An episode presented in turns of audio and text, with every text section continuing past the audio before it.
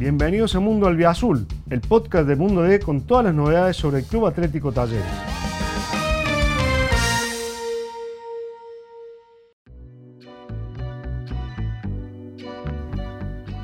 ¿Qué tal? ¿Cómo les va? Bienvenidos a una nueva edición de Mundo Albiazul, el podcast de Mundo D con toda la información, toda la actualidad sobre talleres. Soy Agustín Caretó y en esta ocasión me acompaña uno de los especialistas sobre la T que tenemos en el diario, Hugo García. ¿Cómo estás? ¿Qué tal, Hago? ¿Cómo andan? ¿Qué dicen? Bueno, eh, bien, bien, ya empezando a bajar de a poco la espuma de lo que fue la, la victoria de Talleres por penales en el Clásico. Dos o tres días después, ¿cuáles son las primeras conclusiones que sacan en Barrio Jardín de lo que fue el partido en el Kempes. Sí, antes de entrar a lo que va a ser el debut de Talleres el próximo domingo a las 19.15 ante Platense en Vicente López. Por Copa de Liga Profesional hay que soslayar, hay que dejar claro que, eh, bueno, es difícil que Talleres se haya presentado a jugar un clásico con Belgrano a tan pocos días de, su debut mismo, de su estreno en el, eh, en el torneo de la Liga y con todos sus titulares, incluido eh, el último refuerzo, que fue Federico Girotti, que tenía horas en Córdoba, y ponerlos a todos. Ah, ¿Por qué? ¿Por qué es tan difícil? Porque así lo marca la historia de estos encuentros preparatorios, más allá de que sea el clásico, más allá del rival, más allá de la categoría del contendiente. Tradicionalmente, vos viste que los entrenadores son remisos a poner todo, a disponer de todo el potencial. ¿Por qué? Porque eh, por una cuestión lógica, a lo mejor por ahí el funcionamiento no está del todo este, pulido, no está del todo perfeccionado como para salir a escena eh, en un partido de semejante magnitud y con la cantidad de gente, ¿no? con, el marco que hubo, ¿no? con estos 57.000 espectadores, porque son a favor y en contra, para uno y para otro. Por eso el clásico es distinto. Pero bueno, en este caso el reto eh, fue asumido por Hoyos, eh, por la directiva también, porque vos fíjate algo que durante mucho tiempo, tanto Talleres como Belgrano, eh, no querían jugar. no querían jugar. que son los típicos partidos. Por razones deportivas, por razones económicas, eh, porque, por justamente por la, por la cuestión futbolística que no estaba perfeccionada y a lo mejor necesitaban esos días previos para trabajar con la pelota de tetanía y a lo mejor en el clásico te podías quedar con un jugador menos, por una lesión muscular, por una lesión fortuita, por un golpe del rival, por lo que fuera. Pero bueno, tanto Talleres como en el caso de Belgrano pusieron todo, fueron al mano a mano. Y me parece que futbolísticamente lo mejor de Talleres ocurrió durante el primer tiempo y quizá algunos minutos del complemento, donde eh, la apuesta principal de Hoyos eh, ofrece un resultado bárbaro, como fue eh, la presencia, la inclusión de Rodrigo Garro como titular. ¿Por qué? Porque para ese puesto, para esa función, estaba designado Matías Equivel, quien había sido el titular en los partidos anteriores, en la gira por La Plata, ¿sí? con los partidos ante San Lorenzo e Independiente, inclusive había marcado el único gol al azul, y el jugador de Lanús, el que traía alguna chapa que es un poquito más, más importante que, que la del resto de los jugadores que había llegado. Era uno de los refuerzos más importantes.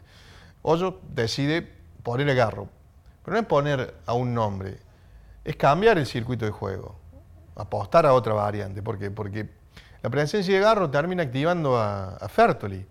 A ver, siempre las comparaciones son odiosas, pero Fertoli necesita un tipo, o necesitaba un tipo de esta característica. Yo voy a citar el nombre de Auski, pero voy a decir, ¿pero qué tiene que ver con Garro? Bueno, son jugadores de distintas características, pero a, eh, la activación de Fertoli le va a ir muy bien porque eh, Garro, al igual que Auski, un tipo que, es un tipo explosivo, eh, es un tipo que tiene algunas condiciones técnicas, y también, sobre todo, les llevaba las marcas, saliendo para afuera, llevándolo para adentro para que Fertoli pudiera recibir de frente, devolver una pared, que le quede cerca a Santos, ni hablar de un cambio de frente para Baloyes. Y Garro quedó cerca de todo el mundo. Por eso fue tan importante. Pero por él, por la actuación, por la gravitación, por todos los ataques que encabezó, pero también porque hizo jugar a Talleres. Y Talleres jugó. Y Fertoli jugó bien, o fue un buen asistente, fue un buen socio, llámale como quiera. Balo se desequilibró hasta que salió mareado y Santos pudo aportar eh, su calidad y tuvo al menos tres situaciones claras para llevar eh, el marcador mucho más allá del 1-0, Augusto. Lo, lo, mencionaba recién a Rodrigo Garro, que está bueno en una curva ascendente en cuanto a su rendimiento. Ya el último año suyo en instituto había sido de lo mejor que mostró en la gloria y arrancó cierto con el pie derecho en Talleres, hizo el primer gol, metió un cabezazo que pasó cerquita, lo habilitó a Santos en una jugada en que entre el arquero y el palo salvan el segundo. Lo mencionaste a Santos y a Baloyes recién, ¿cómo están de cara al partido con Platense? Te pregunto también en esto por días que, se perdió el clásico, pensando en el cruce con el Calamar. Eh, yo me retraigo un poquito más, hago porque me quedé con ganas de hablar de, Garro, de, bueno, de la activación de Fertol y demás. Eh, voy al caso de, Ángel Guillermo hablo del técnico, en este caso que tiene esta cuestión que lo caracteriza. Siempre le gusta darle la responsabilidad de hacer jugar a talleres si lo tiene a disposición a un 10. Como lo fue él, ¿sí? como el crack que fue. Este, vos sos más chico, eh, pero en su momento, cuando somos Ángel Guillermo el villamariense, eh, era sindicado como un posible candidato a suceder a Daniel José Valencia, la rana. Nada más ni nada menos contó con su bendición. Después se fue a Boca, cuando justamente estaba en ese camino. Y también le cupo el mismo cartel, la misma chapa, cuando estuvo en el juvenil con Diego Armando Maradona. ¿Sí? Nada más ni nada menos. De ese lugar viene Hoyos, de esa concepción del juego, del tipo que fue enganche. Por eso siempre va a tener una predisposición especial para eh, darle la oportunidad a este tipo de jugadores como Garro que viene a ocupar un lugar en talleres que hace tiempo nadie ocupaba. Fíjate, si repasamos en la época de Kudelka, la de Bogboda, la del propio Medina, Talleres nunca jugó con un 10. Y Bebelo Reynoso, ¿de qué jugó? Y jugó más de interno por derecha, un tipo que también debió eh, tener una cierta contracción en la marca, o ocupar un lugar a, la hora de recuperar la pelota. En un día Bebelo sí, pero no jugó de eso. Jugó otra cosa. Si hizo más completo también, es otra discusión.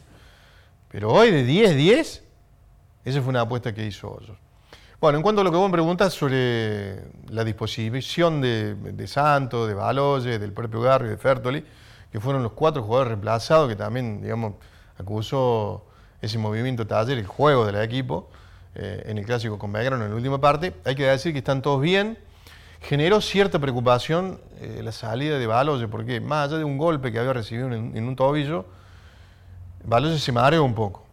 ¿sí? debió ser asistido médicamente, después se le hicieron estudios, eh, aparentemente se le bajó la, glucemia, algo que suele suceder, y que bueno, ameritó la salida de la Pantera sobre el cierre del primer tiempo, lo cual generó cierta preocupación, pero ya está bien, ya está entrenando Baloye, eh, hoy sí van a los últimos resultados, pero entendemos que va a estar disponible para el debut ante Platense el domingo a las 19.15, Santos igual, Santos venía con una fatiga muscular, y mucha gente se sorprendió al verlo eh, los últimos minutos del clásico, de su clásico, parado en la mitad de la cancha, ¿sí? sobre un lateral.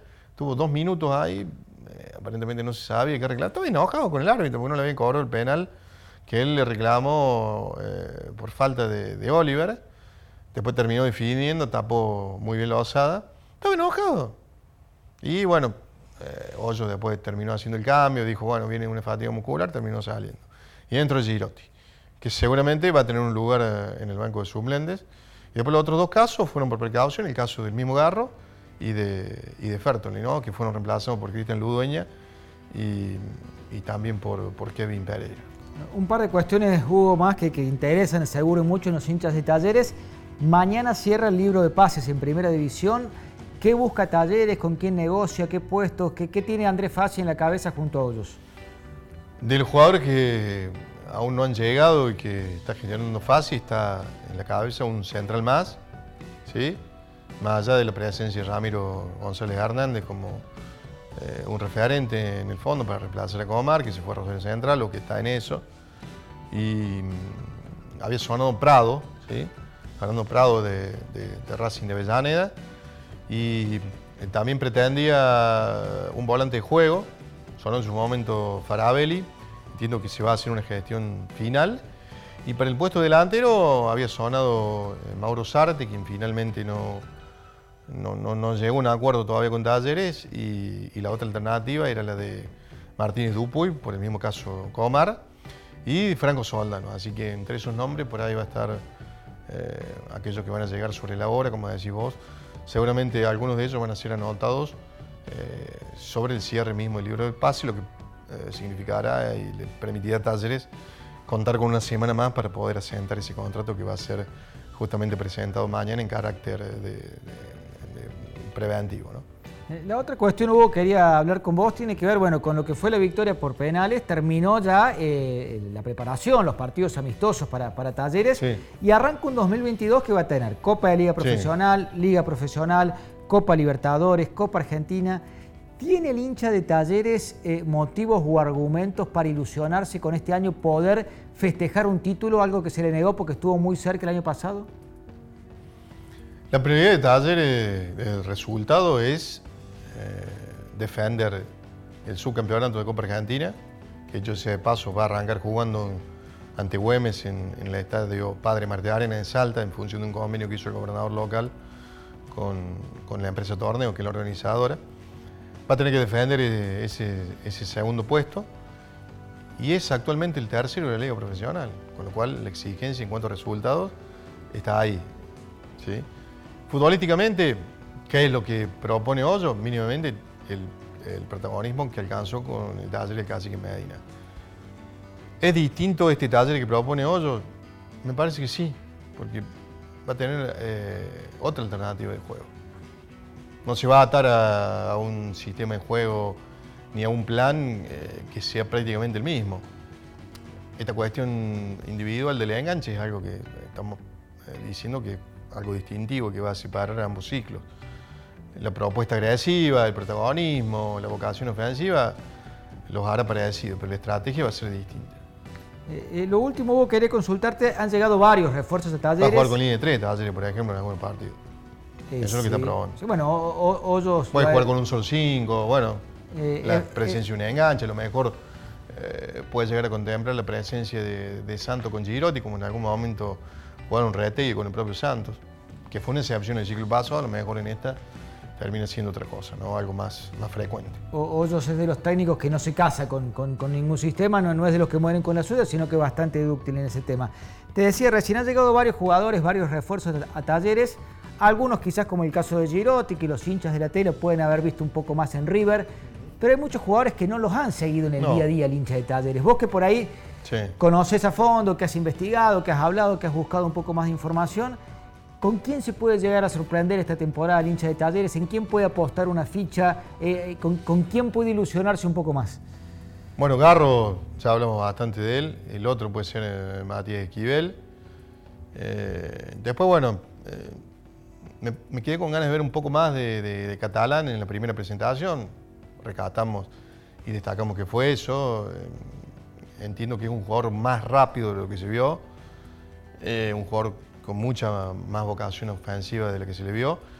Eh, era el 4 del Pachuca y era destacado casi siempre en todos los rankings de ser el tipo, uno de los tipos más rápidos de la liga, ¿sí? alcanzando creo que 36 o 37 kilómetros por hora. Eh, en una sprint final. Y después, bueno, lo de Ramiro González Hernández también me parece que va a ser un líder. Estimo que va a ser mucho más que Comar. Eh, y bueno, la, presencia, voy a decir, de Tenele allí, bueno, me parece que hoy al Tenele que se fue, al Catalán que arrancó, y bueno, no hay equivalencia todavía. Hay que ver cuando Catalán tenga tres o cuatro partidos como para poder decir, bueno, si realmente está disimulada la, salida de Tenaglia o no. Y después, bueno, eh, me parece que hay uno de los dos volantes centrales, me parece que va a ser más el caso de Villagra, que va, a romper más líneas. No van a jugar prácticamente lo mismo como cuando jugaban con Méndez, que inclusive les costaba hacer primer pase, por ahí se estorbaban. Me parece que en este caso Hoyo le va a dar prioridad a uno de ellos. Me parece que en este caso el tipo que va a ir a romper más arriba, como ocurre en el clásico, va a ser Villagra, y Méndez será un poco más primer pase.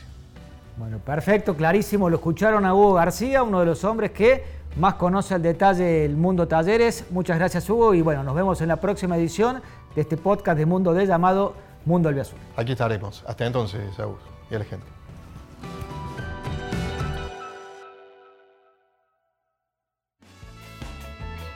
Gracias por escuchar este episodio. Te invitamos a visitar mundod.com.ar para estar al día con todas las noticias sobre el albiazul. Nos encontramos de nuevo la semana que viene.